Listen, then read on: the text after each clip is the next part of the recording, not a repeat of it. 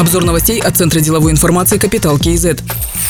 Бюджет Казахстана из-за теневой экономики теряет 617 миллиардов тенге, ежегодно заявил министр торговли и интеграции Бахат Султанов. Ведомство разрабатывает меры, которые позволят обелить торговлю на 40% к 2025 году и принесут в казну 470 миллиардов тенге в год. Министерство предлагает развивать межрегиональную торговлю через создание сервисных кластеров. До 2030 года ожидается значительный рост населения в южных регионах Казахстана, что приведет к росту спроса на товары широкого потребления. Поэтому ведомство планирует повысить доступ казахстанских товаров к рынкам сбыта, развивать мобильную и биржевую торговлю.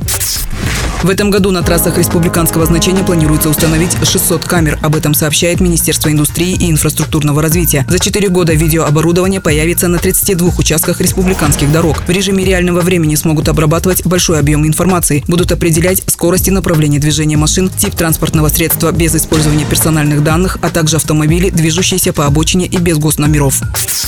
Для стабилизации цен на продукты надо создавать оптовые рынки, как в Испании и Франции. Эти страны в пример привел министр торговли и интеграции Бахат Султанов. Он отметил, что в Испании и Франции большие оптово-распределительные центры открывали с участием государства. Они влияют на насыщение рынка, создали прозрачный контакт между производителями и оптовыми покупателями. В Казахстане уже начали работать в этом направлении, составляют прогноз потока товаров от производителя до потребителя. Институты развития помогают изучить международный опыт и сформировать финансово-экономическую модель системы.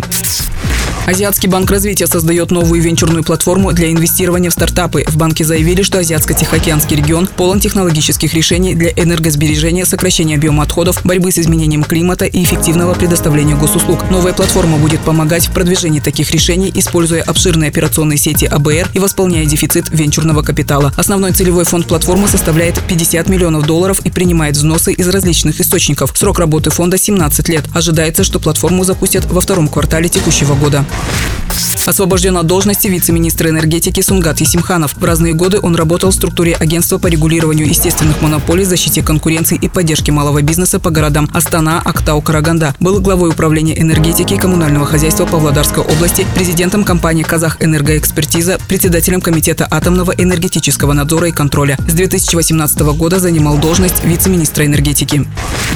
Официальным представителем Министерства здравоохранения назначен Диас Ахмед Шарип. Он в разное время работал на казахском радио, телеканалах «Хабар» и «Казахстан», компании «Казахстан Темржолы», фонде «Самрук Казана», «Тенгри-банке». До назначения в Минздрав Диас Ахмед Шарип был официальным представителем компании «Пассажирские перевозки».